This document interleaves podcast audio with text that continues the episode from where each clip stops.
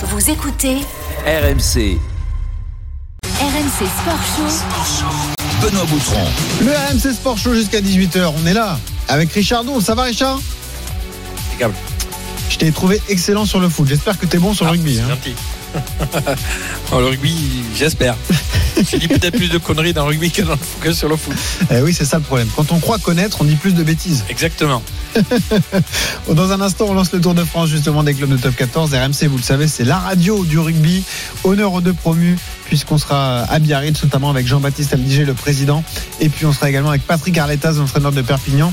À 17h20, Julien Landry, une des voix du rugby sur RMC, va nous rejoindre également. Et puis à 17h45, une grande page vélo. Le départ de la Vuelta, c'est dans deux jours sur RMC. Présentation de ce Tour d'Espagne avec Pierre Amiche.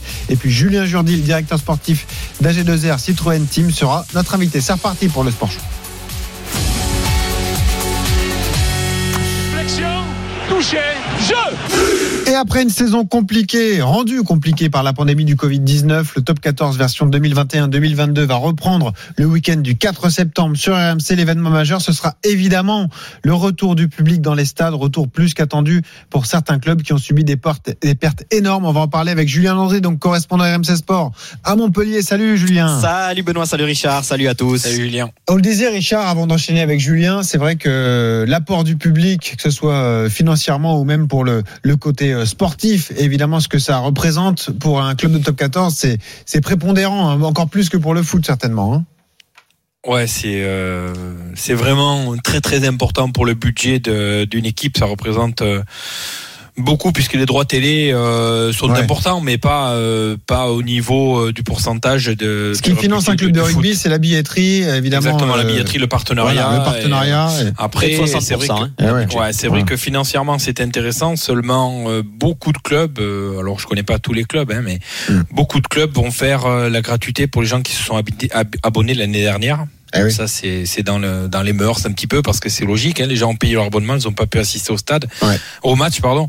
Et, et donc financièrement, enfin en, en nombre ça va être important, mais financièrement ça va peut-être peut-être pas être euh, autant que le nombre pourrait en amener. Et le paradoxe, Julien et, Richard, c'est que il n'y a pas eu de public et pourtant la saison dernière a été exceptionnelle pour nos clubs français. Je rappelle que Toulouse a réalisé le doublé top 14 Champions Cup. La Rochelle a fait deux finales, finale de top 14, finale de Champions Cup, les deux perdues donc contre le Stade Toulousain. Et Montpellier a remporté le challenge européen. On s'est régalé malheureusement sans public, Julien, c'est dingue. Si, alors ce qui est fou, c'est qu'on a eu du public sur la toute fin de saison. Oui, On en reparlera tout à l'heure, le Ouais. fameux Perpignan Ah, euh. Biarritz à Montpellier. Le Biarritz Bayonne et c'est vrai qu'on s'est à ce, mo- à ce- à ce moment-là qu'on s'est rendu compte que c'était quand même bien quand le public était là même si les jauges n'ont pas toujours été peut-être respectés mais on aura l'occasion d'en reparler. Mais oui. mais non non mais c'est vrai que le, le rugby France et puis n'oublions pas l'équipe de France en plus euh, au-delà avec euh, Benoît on pourrait rajouter euh, avec cette tournée en Australie ce, ce tournoi à destination. C'est vrai qu'il y, a un- il y a un renouveau de du rugby français euh, initié depuis quelques saisons déjà avec cette cette présence des gifs euh, imposée au, au club et on voit aujourd'hui 5 6 ans après ben, les, les retombées l'efficacité en tout cas pour nos, nos clubs français avec tu l'as dit Ouais, un, c'est un surtout, européen une super génération qui est arrivée dans ouais. le rugby français. Quoi. C'est Mm. au-delà de Oui, les doubles champions du monde, de faire jouer, euh, oui, de- au-delà davantage de faire jouer euh, beaucoup plus de gifs dans nos clubs. Euh, Les gifs sont, on le rappelle, les, les, les jeunes euh, Issus de la formation fédérale. Ouais. Voilà. Et donc, euh, c'est surtout la génération, la génération des Dupont, des Ntamak, double champion du monde, même si Dupont il est peut-être un peu plus âgé. Voilà, c'est ça qui fait que notre rugby euh, évolue. Et c'est vrai qu'on peut, on peut dire qu'on qu'on domine le rugby européen. Oui, il n'y a pas. Ah bah là oui, on peut le dire. Effectivement, euh, avec une saison euh, fantastique du, du Stade Toulousain, c'est ce qu'on retiendra, un doublé historique, euh, Julien, et du jeu avec des interna- internationaux français. Pardon, c'était c'était génial la saison de Toulouse quoi l'année dernière. hein. Oui, après ils ont une équipe incroyable Oui, qui est en plus sûr. renforcée avec l'arrivée de, de Jelonge cet été. Mais oui, oui, c'est c'est une équipe euh, managée euh, magnifiquement par euh, par Hugo Mola, double double champion de France et puis comme l'a dit Richard, mené par une génération exceptionnelle. Et Antoine Dupont, euh, Romain Euh, Chelsea, Col- hein. Chelsea Colby à à l'arrière, euh, sud-africain. Oui, oui, il y a il y a du talent à à tous les, les niveaux de cette équipe-là. Et c'est vrai que voilà, peut-être que La Rochelle, sur une des deux finales, ils auraient pu en accrocher une, la finale de, de la Coupe d'Europe pro- probablement. Mais c'est vrai que, euh, que Toulouse a, a marché sur le championnat avec cette génération exceptionnelle, cette envie débordante de jouer. Et C'est vrai qu'ils nous ont régalé toute la saison et que c'est surtout la, la gestion des doublons, la gestion plus. de, de voilà, franchement, euh, ouais, c'était dur à battre. Il faut l'avouer. Alors, c'était dur à battre, mais on a quand même eu un, championnat homogène et qui a été euh, passionnant. Il y a eu beaucoup d'équipes très performantes. Il y a eu La Rochelle, il y a eu l'UBB, il y a eu euh, euh, tout le monde était dans le coup. Franchement, on s'est régalé tout au long de la saison. Et Julien l'a dit, forcément, ce qui nous a marqué, c'était pas forcément le, très haut niveau, mais en tout cas, c'était ce qui se passait un petit peu en bas. Cette course pour le maintien, c'était fantastique à suivre sur RMC jusqu'à la dernière journée. Un suspense incroyable avec ce, cette course entre Pau et Bayonne. Pau qui se maintient justesse et qui envoie l'aviron bayonnais en, en, barrage. Julien, un barrage complètement dingue. Derby basque, scénario quasi inédit dans l'histoire du rugby. Hein. Tu joues, tu as survie en top 14 ou alors tu as monté sur des tirs au but. On n'avait jamais vu ça, Julien, quasiment. Je pense qu'à Bayonne, dingue. ils ont toujours pas digéré ah, ouais. cette non-tentative de drop à la 79e minute qui ouais. aurait pu permettre aux, aux Bayonnais de, de s'imposer. Mais oui, ça a été un match incroyable. 3-3 ouais, à la mi-temps. 3-3 à la mi-temps. Mais une intensité, Richard. Euh, il y avait 3-3 à la mi-temps, mais c'était une intensité incroyable. Il y avait euh, une volonté de, de, se battre, de ne, de, de ne rien lâcher. Euh, ce coup de pied héroïque de, de Stéphane Hermitage, le, le, capitaine troisième ligne, tu l'as dit, au, au, tir au but. Mais oui, c'est c'est peut-être pas le match le plus beau en termes de score, mais en termes d'intensité, je ne me rappelle pas, Richard, d'avoir assisté à une telle rencontre où on sentait la, la pression, la, la, pression du public, la, la, dramaturgie évidemment de la rencontre avec ces, cette séance de tir au but. Ça faisait longtemps qu'on n'en avait pas vu, mais oui, ça restera peut-être l'un des plus grands matchs de la saison, euh, même peut-être des, des, dernières saisons, ah oui. par l'intensité que ce match-là nous a pu, a pu, nous proposer. Quoi. Pour un ancien baïonné, c'est pas forcément un non, bon souvenir. Évidemment. Maintenant, les baïonnés en 15 jours, euh, ben, ils se sont mangés le confit, quoi. Parce que si on refait l'historique, Pau, il marque à la 85e euh, minute un essai de le bonus, qui leur donne le bonus offensif, qui leur permet d'arriver à égalité avec Bayonne et du ouais. coup c'est Bayonne qui est derrière au classe au goal particulier. Euh, ensuite ce barrage qui a été très mal géré par les Bayonnais euh, dans tous les sens du terme, c'est-à-dire que pour moi ils ont fait un petit peu, euh, ben, ils ont été un petit peu prétentieux, ils pensaient être bien plus forts que les Biarros et finalement les Biarros ils se sont accrochés et nous on n'a pas voulu jouer. Euh, tu crois pas que c'est le côté, euh, ils étaient tellement abasourdis de pas s'être maintenus en top 14 qu'ils ont eu du mal à le digérer non, et que ça les a démobilisés, non? Non, non ils étaient meilleurs, mais ils n'ont pas osé le montrer par le jeu. Mmh. Ils ont voulu faire du défi physique et les Biarros, ben, vous savez le plus facile au rugby c'est de s'accrocher et c'est de plaquer et c'est d'être courageux et finalement ils ont été courageux et 6 à 6 et puis après ben voilà. En fait au Pays Basque on a battu un record. On a joué deux heures sans marquer d'essai. Exactement. Exactement. C'est la magie du rugby basque. Bravo. Bravo Richard. Et justement on va se faire un petit plaisir Julien et Richard on va on va revivre ce match complètement dingue entre Biarritz et Bayonne. Match de barrage entre le club de Pro D2 et le club de Top 14 écoutez je sais que c'est un match très très important pour les deux clubs et nous on est prêts pour rendre un gros match. Là on n'a pas de choix. On est là pour tout donner et on va le faire. Il me semble que ça peut même être le, le derby de, du siècle. Le coup d'envoi donné par les Biarros et le premier ballon récupéré par les Bayonnais par Gaëtan Germain. La grosse pression d'entrée de jeu donc pour les joueurs du Biarritz Olympique. John d'ailleurs qui euh, bien à son tour franchit cette ligne euh, d'en but mais finalement c'est un en avant de passer cette fois-ci le coup de sifflet final. On aura bien droit à des tirs au but ici à Aguilera. Oh, le, la, la tentative de tir au but qui est manqué par Embrick Luc face au poteau pour l'aviron bayonnais. Deux, trois petits pas d'élan et Stephen Armitage qui envoie le Biarritz Olympique en top 14. C'est historique, Nico Biarritz en top 14 et Bayonne relégué en Pro D2. C'est un rêve, un objectif de la saison qui a été accompli. Je pense qu'on n'arrive pas trop à se rendre compte euh, de la portée de cette victoire. C'est un match exceptionnel, avec un enjeu terrible. On, on peut être que fier de ce qu'on a accompli ce. Eh oui, c'était complètement dingue cette séance de tir au but au rugby. Vous ne rêvez pas, remportée par le Biarritz Olympique, club de Pro D2 donc, euh, qui accède au top 14 et qui fait descendre euh, l'ennemi bayonnais, évidemment, de clubs qui sont euh, très proches l'un de l'autre. On va en parler avec un supporter Biarro, c'est Eric qui nous a appelé au 32-16. Salut Eric.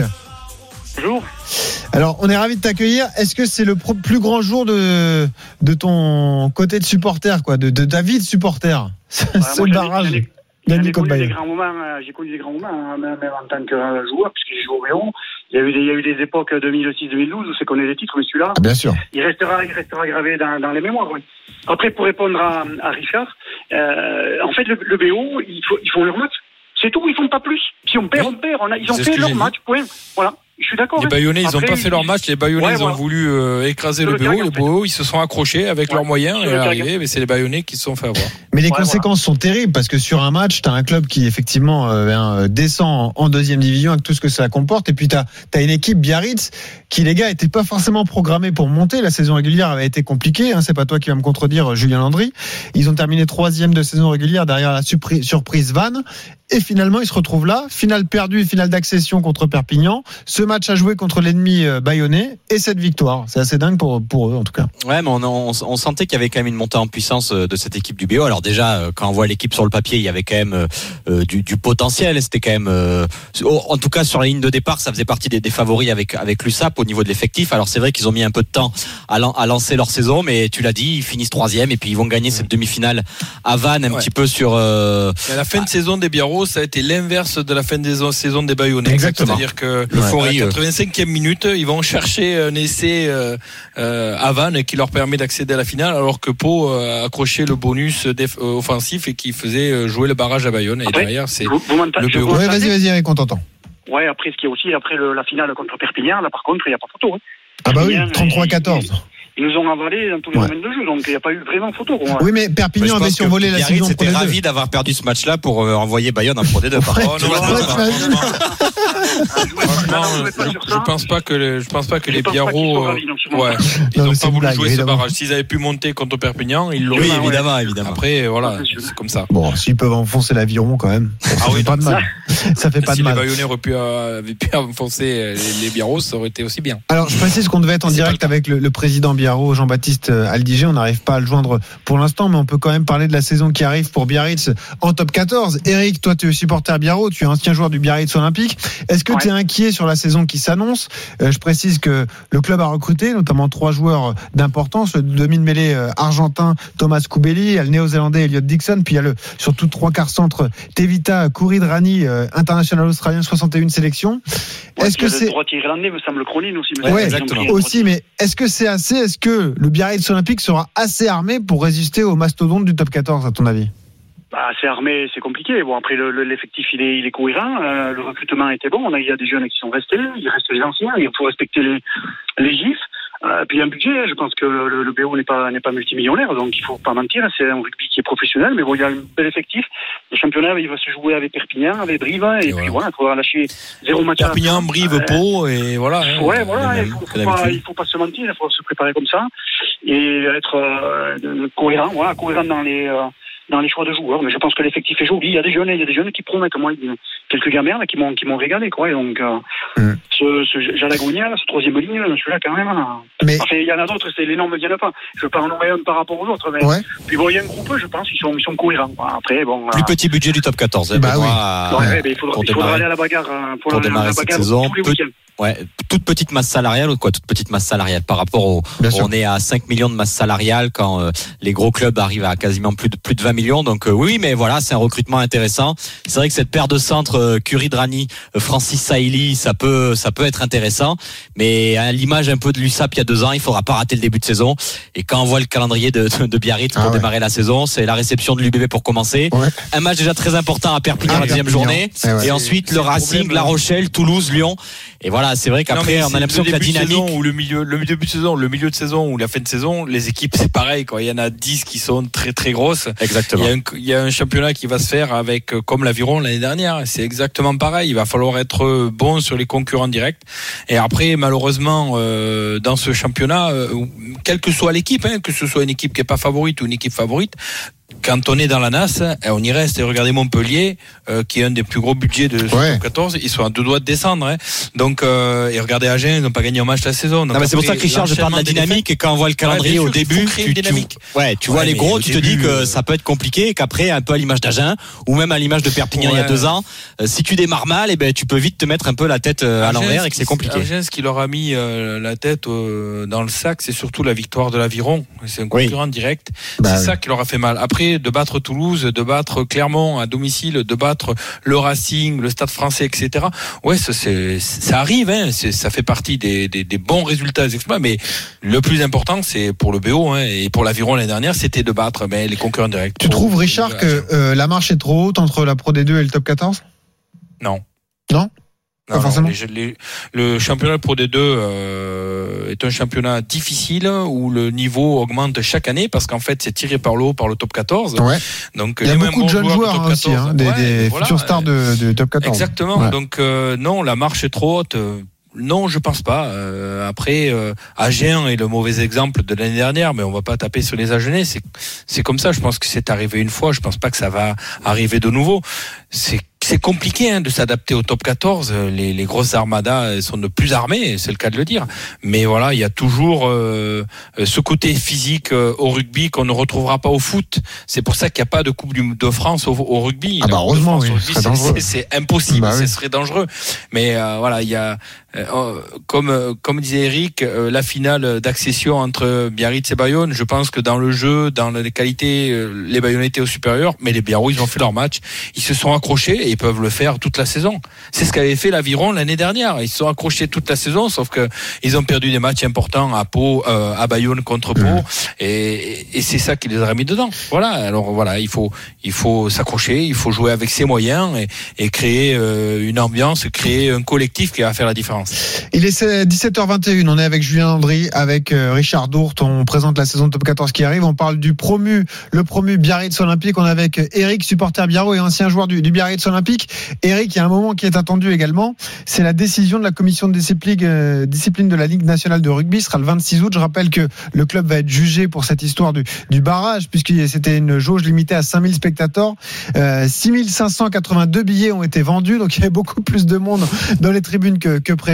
Le club pourrait être sanctionné. Ça peut être là aussi un coup dur, Eric, pour, pour ton club. Hein. Oui, après, euh, j'ai cru comprendre qu'il y avait un peu plus de monde que prévu. Oui, j'ai cru le comprendre. Euh, Euh, si peu. bien sûr. Après, c'est la, première fois qu'on remplit autant le stade, donc euh, je vous dire. en Alors, Eric, normal, pour, pour un derby, pour un derby, c'est tout le temps plein comme ça. hein.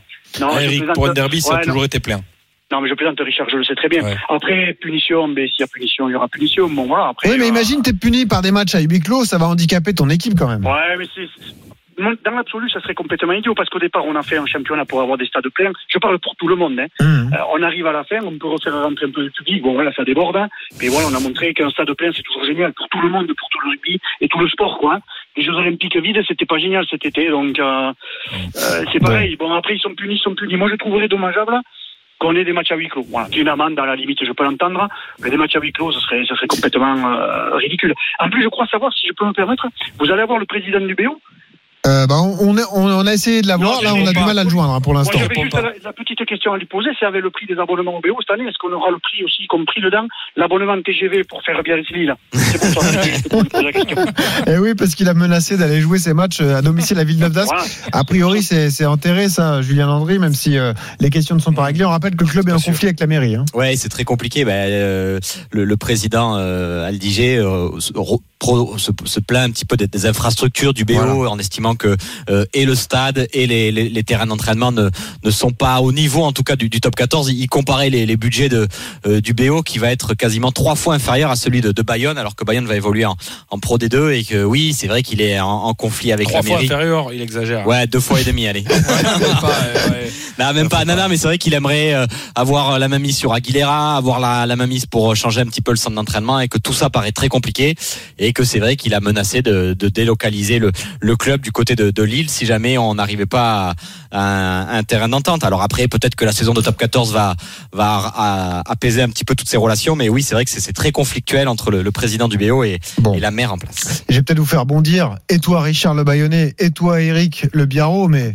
la solution vraiment à moyen terme, c'est la fusion les gars. Entre Biarritz et Alors, l'Aviron. écoutez, moi, je, je vais prendre Non. la parole. Je vais vous dire une chose. Moi, je dis une chose depuis. Euh, des- j'ai des amis, en plus des amis bayonnais pourraient en témoigner. Je dis ça depuis 2010. Voilà, à peu près 2010, là, quand le BO euh, commence à partir en vrille et malheureusement on joue les finales alors qu'il fallait pas y aller. Mais bon, bref.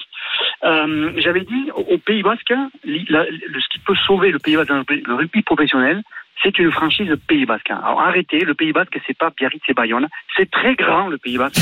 Il y a, il y a il y a Bilbao, il y a San Sébastien.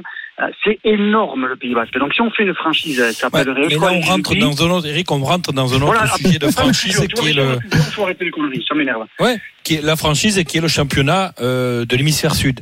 Là, on a euh, Franchise, j'ai dit le mot, Richard, franchise, j'entends. un club Pays Basque. Voilà, excusez-moi, j'entends. Le Non, club bien sûr. euh, rugby. Non, mais Et comme ça, ça. peut se faire, ça en plus ça peut se faire. Moi j'ai la chance Mais- d'aller très souvent du côté de Bilbao et Sensé. Bon, il y, y a des sous, il y a de l'engouement, il y a beaucoup de gens qui viennent voir du match à Bayonne, à Biarritz, qui aiment le rugby, euh, du côté du Pays Basque Sud. Bon voilà. Mais Eric, Eric, on aurait pu appeler ça le Bayonne Olympique et les faire jouer en rouge et blanc. Voilà, le blanc pour vous, euh, pour Bayonne, et puis le rouge pour Biarritz, tu vois. Ouais, alors Mais celle-là, non, je l'ai on entendu fait, 43 fois. mais non, on fait faire, mais on fait une fusion, j'ai on fait une fusion et on garde le blanc des biarros. Ouais. Et le bleu de Biarritz. Non, après Ouais, la fusion, tout ça, c'est cuit, arrêtons. Non, arrêtons, c'est et même voilà. la fusion. ouais. Fusion dans le monde des affaires, ça rime avec disparition, donc ça ferait disparaître les deux clubs. Puis il y a Voilà. tellement de Alors questions après- qui se poseraient après, autour de cela. ouais, et après, sûr. ce serait toujours le même problème de trouver 25 millions de budget pour exister en haut du top 14, en haut du sport Exactement. professionnel. Et on se retrouve toujours avec la même histoire de euh, créer un budget pour exister. Mm. Voilà, et c'est comme ça. Donc, je pense qu'il y a le moyen de se développer, euh, que l'aviron a le moyen, je parle pour l'aviron, a le moyen de se développer, Mm. mais il faut oser aller chercher. Puis toi, tu t'en fiches un peu, Richard. Toi, t'étais en fin de carrière à Bayonne, t'as joué trois ans, mais c'était pas vraiment ton club de cœur, quoi. C'était pas Dax ou Bordeaux-Bègles. C'est devenu mon club de cœur et je vis à Bayonne maintenant, donc euh, je C'est suis pour ça que je te concerné. Voilà, c'est sûr. Et de Richard, plus en pas plus concerné. Richard, il va pas vous dire qu'il était même cher, pas un petit peu caillasse, tranquille. Bon, merci Eric d'avoir été Tour avec nous. France, moi. Merci Eric d'avoir été avec nous au 32 16. Ouais, tu rappelles quand tu veux. J'ai été très content d'avoir parlé avec Richard. donc Eh ben, écoute. Merci, c'est gentil. Écoute, tu es le bienvenu quand tu veux sur RMC Richard qui va être là Merci. tout au long de la saison. Tu pourras lui parler régulièrement sur l'antenne et venir parler du, du Biarritz Olympique. 17h26, Julien Landry reste avec nous, Richard Dourte également. Dans un instant, on file à Perpignan. C'est le champion de Pro D2. On sera avec Patrick Arletas, l'entraîneur perpignanais. À tout de suite sur RMC. RMC Sport Show.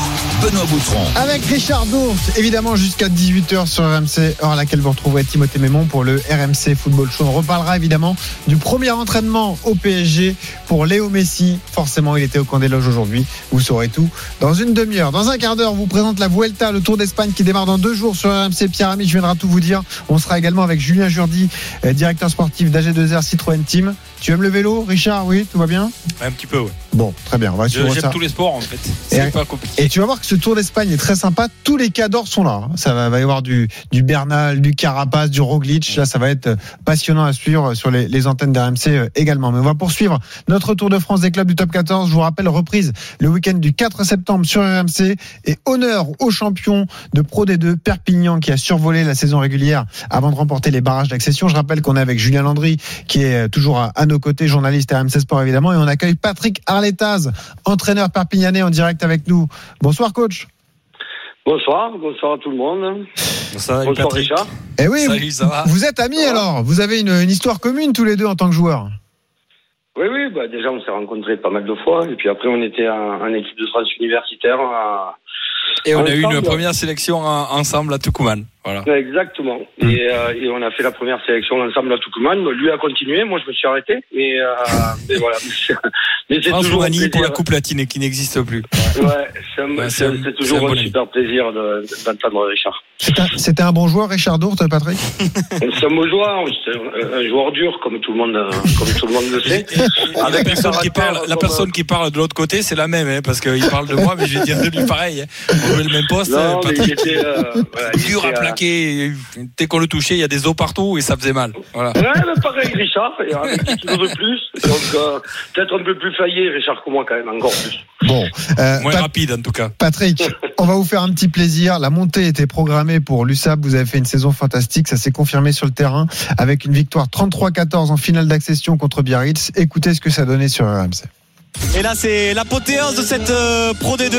Le retour des supporters. Tout est réuni pour qu'on vive une, magnifique fête cet après-midi. Ça va être le coup d'envoi donné par euh, les Basques. Et le premier essai de l'après-midi, il est pour les euh, Catalans. Jean Tisley, le néo-zélandais. Coup de pied à suivre à la course. L'essai.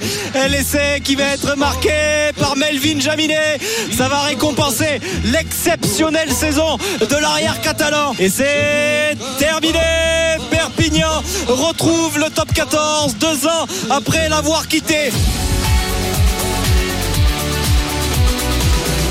Et un bon souvenir pour toi également, Julien Landry. Tu étais au commentaire de ce match, donc Perpignan-Biarritz. Il n'y avait pas eu photo ce jour-là, Julien. hein. Euh, Perpignan était trop fort. hein. Ouais, Perpignan était trop fort. C'était le, le premier match où on retrouvait aussi du, du public dans, Ouais, le, dans stade. C'est vrai que c'était une, une, une très belle journée et, et ça récompensait aussi la, la saison exceptionnelle de, de l'USAP. 26 journées sur 30 sur le podium, euh, une série de, de 10 matchs sans défaite et puis euh, Melvin Jaminet ce jour-là qui Ah avait ouais. confirmé son exceptionnelle saison. Et Richard, je me rappelle ce jour-là, on avait dit à l'antenne, je serais pas surpris que Melvin Jaminet aille en Australie avec Fabien Ah, Galtier. J'attendais que tu le dises quand même. Je sais pas Bah si vous oui. avez écouté Fabien, mais Melvin Jaminet a prouvé en tout cas cet été que c'était pas illusoire qu'il parte. Jamais une, pas une minute Il a eu chaud en quand top même, hein. 14 et il a été exceptionnel dans cette Enfin, il tournée a eu chaud quand 15 même parce que Patrick l'a défendu, son Ouais. entraîneur l'a défendu, mais sa première sélection, je pense qu'il a un peu subi le, le poids de- du coq, comme on dit, hein, Patrick. Mais alors la deuxième, voilà.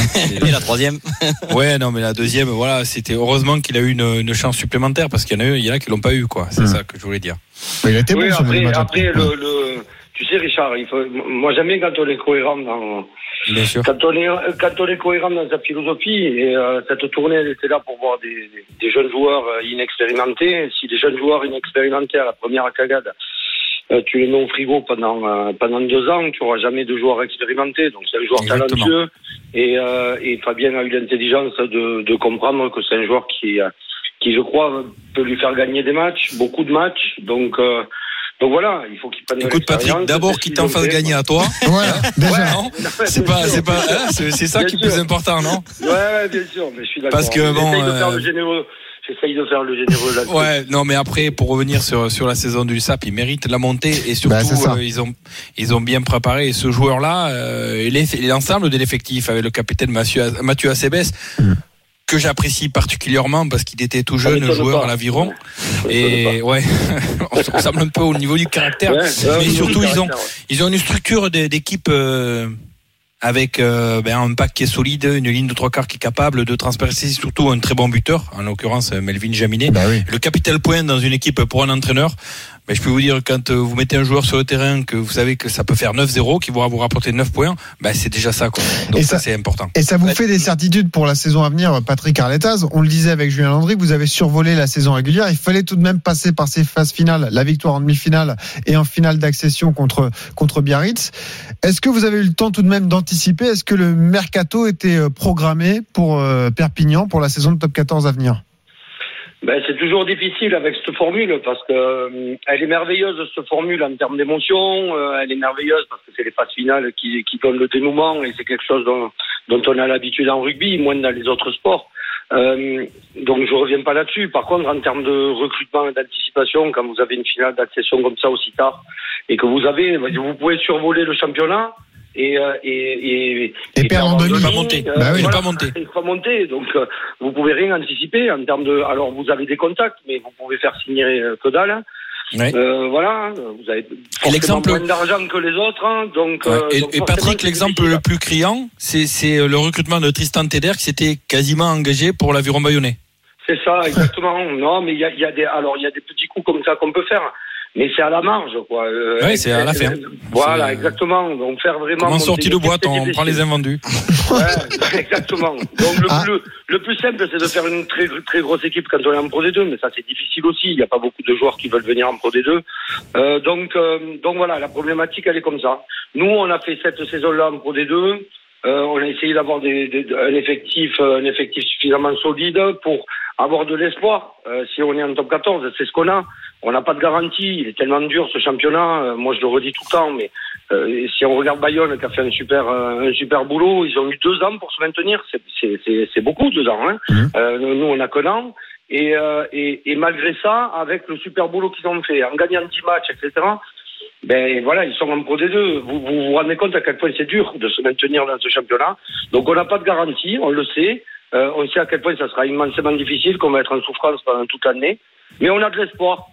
Parce que le, le parcours qu'on a fait en Pro D2, parce que l'envie des mecs, euh, parce que parce que parce qu'animé de cet état d'esprit, si on garde tout ça, Ouais. on a l'espoir de pouvoir se maintenir. Patrick, je Et me, puis me les de- erreurs, Ah. Pardon, Ouais, j'allais les dire, erreurs, les erreurs de- des années passées, on sait, euh, on sait les rattraper. C'est-à-dire que Perpignan a fait une très mauvaise saison en, en top 14. Hein. Ouais. Euh, Je Oui. te rappelle, et d'ailleurs Oui, c'est oui. Agen qui a battu le record de défaite de Perpignan cette Ah année. Mais Donc on- vous bien, savez, vous savez à l'USAP comment il faut faire pour pas faire la même chose. Donc maintenant, euh, un On homme pas en vaut deux. hein. Voilà. Pour, pour savoir exactement ce qu'il faut faire complètement, euh, il faut qu'on le. Non, ça, on sait ce qu'il faut Mais pas faire. Ce pas qu'il faut voilà, faire, ce qu'il ça, faut pas faire, ouais. Voilà. Ouais, je me souviens de la, la conf, Patrick, euh, après match, où euh, on t'avait parlé évidemment de, de ce retour d'il y a deux ans, et t'avais dit non, laissez-moi savourer, on pensera au top 14 demain ou après-demain. À partir de quel moment euh, t'as basculé sur la préparation du top 14 et qu'est-ce- justement quels sont euh, ce que t'as appris finalement de cette saison de top 14 un peu galère euh, Pour l'exemple, je crois qu'il y a deux ans, vous aviez 16 matchs de moyenne de top 14 pour les joueurs, il va y en avoir quasiment 35 cette saison. C'est vraiment l'expérience qui vous avait manqué il y a deux ans. Sur quoi tu t'es appuyé? À quel moment t'as basculé dans cette préparation du top 14 Bon, ben, basculer, je vous ai pas menti, dès le lendemain. Euh, mais, voilà. Donc, euh, je suis pas menteur, donc j'ai beaucoup de défauts, mais ça, je le suis pas. Donc, effectivement, dès le lendemain, euh, non, après, il nous a manqué plein de choses. Euh, L'année où on est monté, la première chose qui nous a manqué, c'est du temps de construction. Moi, j'étais arrivé un an et demi avant avec une équipe qui était avant-dernière de Pro D2. Ça s'est fait un peu sur l'enthousiasme, sur, euh, euh, voilà, pas le temps trop de construire quelque chose d'assez solide et tout ça. Donc on l'a pris, hein. c'était merveilleux de monter à ce moment-là, mais on n'était pas prêt. Euh, là, on a eu deux ans vraiment pour construire. Euh, avec le Covid justement aussi, hein, voilà, on a eu deux ans pour construire euh, pour construire notre équipe. Je le redis, hein, ça n'amène pas de garantie, hein, mais, mais mais ça donne un peu d'espoir. Et puis je crois qu'on avait, enfin personne n'avait conscience complètement, en tout cas pas les joueurs, euh, conscience de la difficulté, de la rudesse, de, de, de, de l'extrême difficulté de ce championnat-là, avec euh, avec tout le monde qui, qui, qui a les postes doublés, euh, tout le monde qui a des budgets euh, de 20, 25 millions. Quand nous, on a du mal à, en avoir 16. euh, bon, voilà. hein, Donc, euh, donc voilà. on- je crois que personne s'était réellement rendu compte hein, un peu sur l'enthousiasme général et, et- et la joie générale. Tout le monde était très content d'aller en top 14, mais oui. on ne savait pas trop où on allait. Euh, C'est comme le mec qui est tellement content de sauter dans le vide qu'il saute, mais il s'aperçoit qu'il n'y a pas de parachute finalement. C'est un peu ce qui nous est arrivé. Bon, là, on a un bon parachute, hein, Ouais. Mais euh, on n'est pas sûr quand même qu'il euh, qu'il, euh, s'ouvre pas en deux en plein milieu. Hein. C'est pas ce que je veux dire. Hein. Mais Mais on a Patrick, préparé le parachute quand même. On n'a pas sauté euh, comme ça, quoi. Patrick Arletaz, euh, l'entraîneur de, de Perpignan, promu en, en top 14 cette saison, est notre invité sur RMC avec Julien Landry et, et, euh, Richard Dourte. Parlons du recrutement. 12 recrues sont arrivées. Il y a deux excellents joueurs argentins. Je pense à Bautista Delgui et Martin Landaro. Il n'y a pas de recrues clinquantes. Il n'y a pas d'énormes stars qui débarquent à Perpignan, mais c'était aussi votre philosophie, des, des bons joueurs confirmés pour garder le, noyau dur de la saison dernière? Oui, ben, on voulait des joueurs, euh, des joueurs confirmés. Il y a Arthur Joly aussi, hein, qui est vice-champion d'Europe et vice-champion de France, hein, qui était euh, qui est pilier droit de La Rochelle. La Rochelle, ouais. Euh, bon, avec- bon, il y en a quelques-uns, Kavoubati, qui a fait deux coupes du monde avec les Fidji. Bon, peu importe. Oh, oh, c'est vrai que les, ouais, c'est- un truc qu'on dit comme ça, mais mais chez nous ça a du sens. La star, c'est un peu notre public, notre club, euh, euh, ce qu'il dégage comme euh, comme émotion, comme passion. Euh, la star chez nous, c'est le rugby, donc euh, donc voilà. Donc y a, y a- c'est vrai, on n'a pas euh, y a- on n'a pas recruté de grandes stars, on n'avait pas trop les moyens non plus.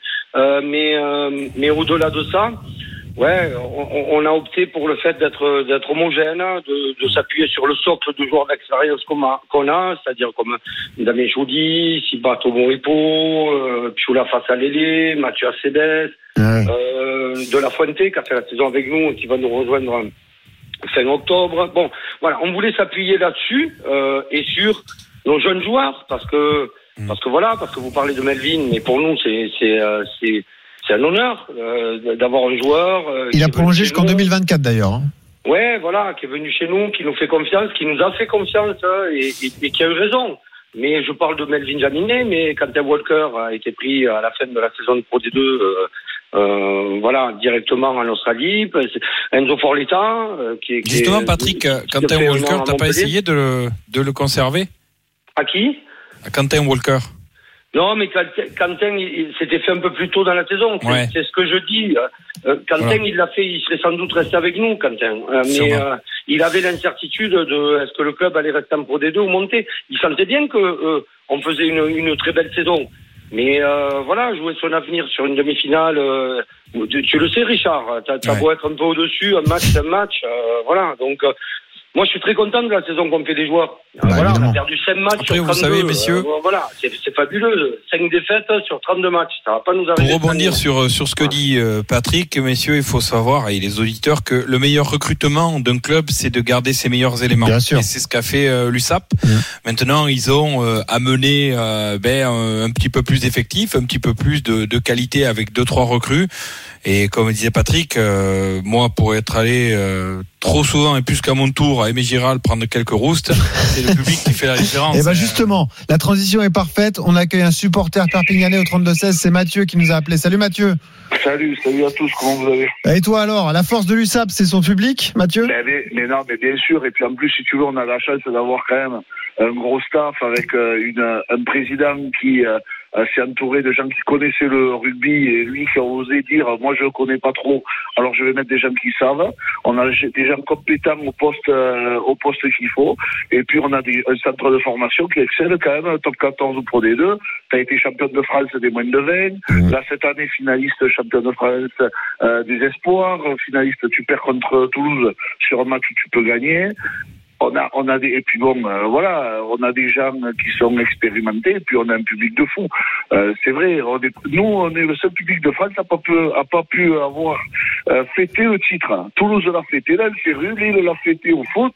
Nous, on n'a pas eu le droit. Nous, le préfet nous a dit non, alors on pleurait tous chez nous, mais on est content quand même. Tu vois, on va retourner Bah oui. au stade, et puis on va leur montrer encore une fois que la force aussi de notre public, eh ben, on va les pousser, et puis on leur en voudra pas parce qu'ils vont donner tout. Et on a, tu as Patrick Arletas, qu'on le veuille ou non, c'est, c'est un mec qui donne ses tripes, tu le vois manger sur le bord du terrain, catalan. il peut plus. Il est catalan, mais c'est, c'est un mec adorable, c'est un mec gentil. Et puis on a, comme il dit, la force, gentil, la force, la force, la force du club, c'est qu'on n'a pas de star, mais c'est tout le club une star.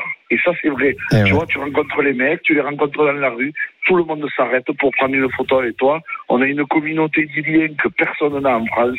Mm. Et, et on a, on a des mecs qui aiment le club. Alors qu'ils viennent du l'autre bout du monde. Il n'y a pas de Et Richard D'autre, quoi. Un, un mec snob ben, qui calcule Richard personne, tout ça. quand, il est, quand Ouais. il est venu, il savait, il, et après, il Euh, moi, j'ai- soit avec les valises pleines, soit avec, euh, soit, soit, Ah, les chansons. soit Moi, avec j'ai un, visage, entretien particulier avec, avec le public catalan. Ben oui, et mais bon, je après, pense que j'aurais eu, et Patrick, est, Patrick Voilà, il est là pour le, pour le confirmer. Je pense que j'aurais été bien à l'USAP. On a beau euh, gueuler, sur- on aime tout le monde. Je. Voilà, on aime tout le monde. Et puis, Patrick, euh, c'est Mathieu euh, de Saint-Laurent à Salanque. Je te fais un gros bisou. Ah voilà. J'espère qu'on va y arriver.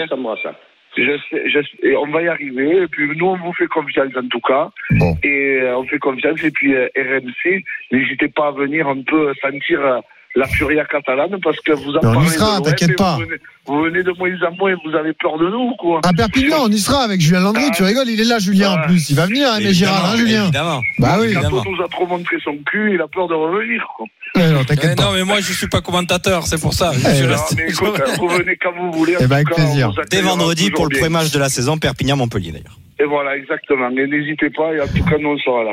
Bon, merci Mathieu. À bientôt au 32-16 pour à reparler de l'USAP. merci. Évidemment, on te Ciao, remercie Mathieu. pour ton message de soutien. À Patrick Arletas, qu'on remercie également. Patrick, juste dernière question pour vous. Euh, c'est vrai qu'on parlait du calendrier difficile pour Biarritz en début de saison. Bon, vous allez peut-être pas me dire oui, mais le, le vôtre semble plus abordable sur le papier, puisque vous allez euh, à Brive Ouais, et ensuite. alors c'est à double tranchant. Eh ouais. Euh, Alors c'est pas plus abordable parce qu'il n'y a aucun match en top 14. Bon, qui c'est les est Biarritz après, le premier. pour nous. Ouais. Mais euh, voilà, c'est à double tranchant parce qu'on n'a pas tout notre effectif. Il nous manque nos deux Argentins. On a trois quatre blessés. Donc c'est à, c'est à, c'est à double tranchant. Mais euh, Bon. effectivement, on se doit de faire un début de championnat euh, convaincant. Après, le championnat est long. Euh, voilà, le plus difficile pour nous, c'est de c'est de garder l'état d'esprit, quelles que soient les désillusions, et euh, ça va être le, le, le, le, le leitmotiv pendant toute l'année. Je suis très content que vous ayez pris un supporter euh, salanquais. Hein. Bah, évidemment, De Salanque évidemment, aussi, voulez vous faire plaisir. Patrick Ouais, c'est très bien. J'aime tous les supporters, mais comme je suis de Salanque, c'est encore. Eh, forcément. Merci Patrick, bonne saison à vous Merci, sur le banc du SAP. Patrick, salut. Et vous aussi, très vous vite. revenez quand vous voulez sur RMC. Merci à Julien Landry qui a été avec nous. Merci. Julien. Et puis on te retrouve très rapidement, évidemment. Richard, tu restes là. 17h47 sur RMC dans un instant. On parle de la Vuelta, le Tour d'Espagne qui part dans deux jours sur RMC. À tout de suite. RMC Sport Show. Benoît Boutron. Avec Richard Bourg jusqu'à 18h sur RMC. Dans 12 minutes, vous retrouverez Timothée Mémon avec Coach Courbis pour le RMC Football Show. Retour sur le premier entraînement de Léo Messi au camp des loges sous les couleurs parisiennes. Vous saurez tout dans 12 minutes sur RMC. Richard est là et on voulait parler de, de vélo. Forcément, c'est l'événement du week-end. Le début de la Vuelta, le Tour d'Espagne. Quatrième événement majeur cyclisme de l'année. Il y a eu le Giro, il y a eu le Tour de France, il y a eu les Jeux Olympiques. Désormais, il y a le Tour d'Espagne. On en parle avec un spécialiste, Pierre Ami, journaliste RMC Sport. Salut Pierrot. Salut Benoît, bonjour à tous. Ah, dès qu'il y a du vélo, il y a Pierrot, mon petit Richard. Il va nous présenter un petit peu euh, tout ça. Tout d'abord, euh, la présentation globale. À quoi ressemble ce Tour d'Espagne 2021, Pierrot? Eh ben, ça va partir samedi 14 août, un départ de Burgos et ça va durer jusqu'au dimanche 5 septembre. Trois semaines et une arrivée à Saint-Jacques-de-Compostelle. Et c'est un tour hors norme hein, qui se présente, un tour d'Espagne complètement fou. 11 étapes de montagne et de moyenne montagne, c'est un record et au programme aussi 41 km de contre-la-montre répartis sur deux étapes.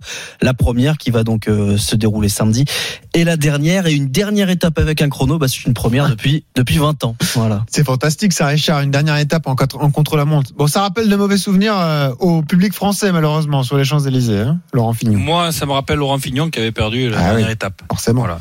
Mais Ouais, pour le spectacle, c'est fantastique. On poussait derrière lui, mais il n'y avait plus rien dans les jambes, malheureusement. Malheureusement, ouais. Il avait plus rien dans, dans le Et sac. surtout, on voyait le chrono défiler. Eh ouais. Je crois Mais que tu vois, ça a marqué tout le monde, 10 mine de secondes, non 8 secondes. Eh ouais, 8 secondes. 8 secondes, voilà, j'étais Eh pas ouais. trop loin.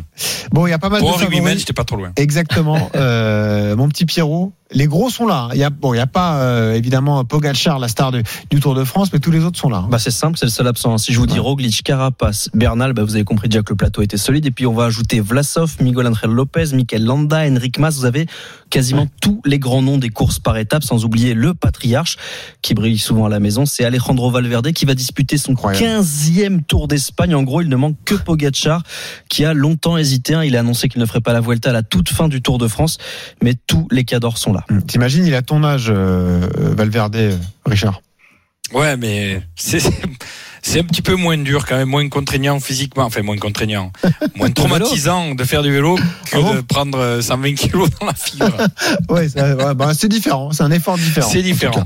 Mais en Euh, tout cas, bravo à sa, à sa longévité, quoi. C'est Exactement. Et juste pour génial. Je suis terminer, sûr qu'il va gagner une étape euh, dans le Pays Basque. Eh ben, on espère pour lui. Euh, avant d'accueillir Julien Jourdi, le directeur sportif de Citroën AG2R, Pierrot, on voulait parler de- des Français et d'un d'un des favoris, Romain Bardet, qui est là et qui est en forme d'ailleurs. Bah oui, il y a 18 Français au départ, mais il y en a qu'un seul qui semble être en mesure de jouer la victoire. C'est évidemment Romain Bardet, septième du Giro. Il a fait sa rentrée il y a 9 jours sur le tour de, le tour de Burgos et le Français est apparu en forme puisqu'il a gagné en solitaire la troisième étape. C'était l'étape Rennes devant euh, des cadors, un Pozzo Vivo, Mikel Landa. Ça faisait trois ans et demi que Romain Bardet n'avait pas levé les bras. Je sais pas si vous vous imaginez, Ah pour un cador comme lui, c'était vraiment trop long. Il termine euh, ce tour de Burgos euh, au meilleur grimpeur et sixième du classement général et l'ancien coureur d'AG2R qui est désormais passé chez DSM avait renoncé au Tour de France pour découvrir autre chose, avait renoncé au JO pour se concentrer sur la fin de saison. Et on espère pour lui que ça va enfin marcher. Puis un petit mot de l'autre français qu'on espère voir briller sur les routes espagnoles, c'est Arnaud Desmar, Eh oui. qui a l'occasion, en gagnant une étape, c'est le grand objectif de la Groupama FDJ qui a constitué son équipe autour du sprinter français. Et ben en cas de succès, Arnaud Desmar serait l'un des, l'un des rares Français à avoir gagné sur les routes du Tour d'Italie, du Tour d'Espagne et du Tour de France. La même année, ça serait fantastique pour euh, Arnaud Desmar. 17h52 sur RMC. Pierrot, tu restes là. Richard Dourtella. On accueille Julien Jourdi, le directeur sportif d'AG2R AG2R Citroën. Bonjour Julien. Bonjour à vous. Merci d'être avec nous à deux jours du grand départ de, de la Vuelta. Euh, déjà, euh, AG2R Citroën sort d'un excellent Tour de France avec une quatrième place au général, celle de Ben O'Connor. Euh, on imagine que ça, ça a été une sacrée satisfaction sur votre saison, euh, Julien. Oui, tout à fait. Et en plus de cette euh, quatrième place, il faut pas oublier la, la super victoire de De Ben à Tignes, hein, Eh oui. sur l'une des étapes euh, dantesques du Tour de France, avec des conditions climatiques vraiment euh, très difficiles. Donc pour moi, l'une des plus belles étapes de ce Tour, et c'est clair que à partir de là, l'objectif est euh, très bien rempli pour, l'équipe, et on est très très satisfait de ce Tour de France avec donc une victoire d'étape et un top 5. Donc euh, c'est vraiment une grande grande satisfaction. Julien, il y a eu un changement dans cette équipe euh, Citroën AG2R, c'est l'internationalisation. hein. vous avez accueilli des, des coureurs étrangers et pourtant sur cette Vuelta, vous avez une équipe euh, euh, quasiment euh, exclusivement française. Il n'y a qu'un seul coureur sur huit qui n'est pas euh, français. C'est parce que les ambitions sont différentes? Oui, forcément, les, les ambitions sont un petit peu différentes sur cette Vuelta 2021. Je veux dire, un petit peu comme Groupama FDJ, on va se concentrer euh, bien comme il faut sur, euh, sur la victoire d'étape. Et c'est aussi, nous, on a un beau challenge aussi à effectuer, parce que On a, on a gagné une étape au Giro avec Andrea Vandramé, une étape bien sûr au Tour de France, comme on l'a dit avec Ben O'Connor. Et donc forcément, on a des envies de, de faire la passe de 3 sur, euh, sur la Volta. Donc on va, c'est clair, être très agressif euh, sur les étapes en essayant de se mettre, se glisser dans les échappées, d'être euh, acteur dans le final des courses quand on pourra. Voilà, donc effectivement un parcours très intéressant, euh, très difficile cette année. Mais je pense qu'on a de, de belles cartes à jouer pour euh, remporter une victoire d'étape. En plus du parcours, les conditions climatiques vont être assez terribles. On annonce des, grandes, des grosses canicules en Ah ouais. Espagne. Euh, le parcours très difficile. Euh, Est-ce que vous vous attendez malgré tout à une course plus ouverte que sur le Tour de France, avoir ah, peut-être un peu plus de liberté que ce qu'on a pu avoir sur, euh, sur le Tour de France ou même le Giro? Oui, euh, même si on a vu cette année, j'ai j'ai trouvé un Tour de France avec beaucoup de. C'est vrai que les liberté gagnent souvent. Au niveau des échappées, il y a eu beaucoup de courses très décousues sur, sur le Tour de France, donc on, on s'attend à, à, revivre, à revivre un petit peu des, des moments comme, euh, comme ceux-là sur, euh, sur la Volta. Mais c'est clair que les conditions climatiques vont jouer. Hein. Il fait extrêmement chaud actuellement à, à Burgos. Ensuite, on va descendre dans, En en Andalousie, Andalousie. Ouais, ouais. On va sûrement attendre, à atteindre les 40-45 degrés. Donc forcément, euh, les organismes vont être euh, mis à, à rude épreuve et ça va être vraiment une course euh, longue, difficile. Il va falloir bien gérer ses efforts. c'est très important parce que la course dure effectivement trois semaines et si on veut remporter une étape, il va pas falloir s'affoler sur les premières étapes. Et c'est clair qu'il va falloir, euh, avec le staff, avec les coureurs, bien gérer euh, notamment les conditions climatiques. Julien Jordi, le directeur sportif d'AG2R Citroën, est en direct avec nous. Richard Dour, tu as une question pour vous. Richard. Oui, Julien, bonjour, enchanté. Euh, Bonjour. Est-ce que, est-ce que le, le profil de la Vuelta, avec ses nombreuses étapes de montagne et ce contre-la-montre à la fin, est-ce que vous avez déjà prévu les étapes sur lesquelles vous envisagez de gagner Parce que c'est l'objectif apparemment d'AG2R mondial. Donc, est-ce que c'est déjà établi? Est-ce qu'il y a une stratégie qui est faite par rapport euh, aux nombreuses étapes de montagne? Est-ce que c'est ça l'objectif? Est-ce que c'est plus une étape de plat? Est-ce que vous le savez? Par avance Oui, bien sûr. euh, c'est clair qu'on a plutôt un groupe euh, grimpe. On va faire un focus sur les étapes de montagne. Et elles sont, vous en compté 11. hein. Pour moi, il y en a même euh, 12, 13, 14. hein, parce que il y a des étapes qui vont pas être simples, hein, qui sont pas vraiment des, des étapes de, de grimpeurs, mais où il y a du dénivelé, où il y a des petites montées avec des forts pourcentages. Donc, justement, c'est dans ces étapes-là, euh, je pense qu'on a la possibilité de se glisser dans une échappée et de jouer la victoire de finale. Parce qu'on sait forcément que dans les grandes ascensions qu'il va y avoir, notamment euh, les quelques étapes euh, en altitude, euh, les cadors vont vouloir les, les gagner. Donc ça sera plus compliqué pour nous de s'exprimer face à, à des Roglic, face à des Bernal, face à des Valverde, face à des Lopez. Donc forcément, il va falloir être euh, agressif sur les départs, être malin pour se glisser dans les bonnes échappées. Et une fois qu'on est dans l'échappée, euh, c'est clair qu'on a plus de chances, euh, si le peloton euh, joue un petit peu, de, de pouvoir remporter une victoire d'étape. Donc c'est clair qu'on va nous vraiment se concentrer sur les étapes dites de montagne. Elles sont nombreuses, donc je pense qu'on aura beaucoup d'opportunités pour essayer de, de lever les bras. Julien Jordi, je suis désolé, le temps presse. Vous êtes directeur sportif d'AG2R Citroën. En un mot, pour vous, qui est le grand favori de cette Vuelta? Messi. Ah non, mais Et pourquoi pas? Non, qui? Non, non, le- Bernal? Roglic? Honnêtement, je, je pense que Roglic euh, a l'habitude de briller sur la Volta. Il a besoin de, de gagner une course à étapes cette année. Il est très malheureux avec ses chutes. Je pense qu'en plus, il a une très belle équipe, même si Ineos, vraiment une, une équipe de rêve. hein. c'est un petit peu le, le PSG euh, du vélo. Euh, Ineos, au départ de, de la Volta, avec vraiment euh, une start list impressionnante. Mais je pense que Roglic a, a démontré au Rio que sa blessure sur le Tour de France était oubliée. Et là, une fois de plus, beaucoup de, de- beaucoup d'expérience sur ces routes espagnoles. Donc euh, moi, j'en fais mon favori numéro un. Ok. Merci Julien Jordi d'avoir été avec nous. Bonne route, bon voyage et bonne Vuelta à suivre sur RMC pendant trois semaines. Ça démarre samedi, évidemment. Vous ne manquerez rien. Vous aurez le détail du parcours également à partir de samedi sur RMC. On va se régaler. À bientôt, Julien Jordi. Je remercie également Richard Dourte qui a été avec moi pendant deux heures. Merci Richard. On s'est régalé. Merci beaucoup, c'était génial. Avec tous ces sujets abordés, je remercie Pierre Amiche qui était avec nous pour ce- cette présentation vélo et je transmets le relais, je passe la parole à Timothée Mémon pour le RMC Football Show. Salut Timothée. Salut à tous, salut Benoît. Effectivement, le RMC Football Show commence dans un instant. On va parler de Messi, évidemment, mais pas que. On se posera la question de savoir si euh, Shakiri c'est suffisant pour euh, l'Olympique lyonnais. On sera avec euh, le président de Troyes, on sera avec Stéphane Boken. Bref, on a deux belles heures devant nous.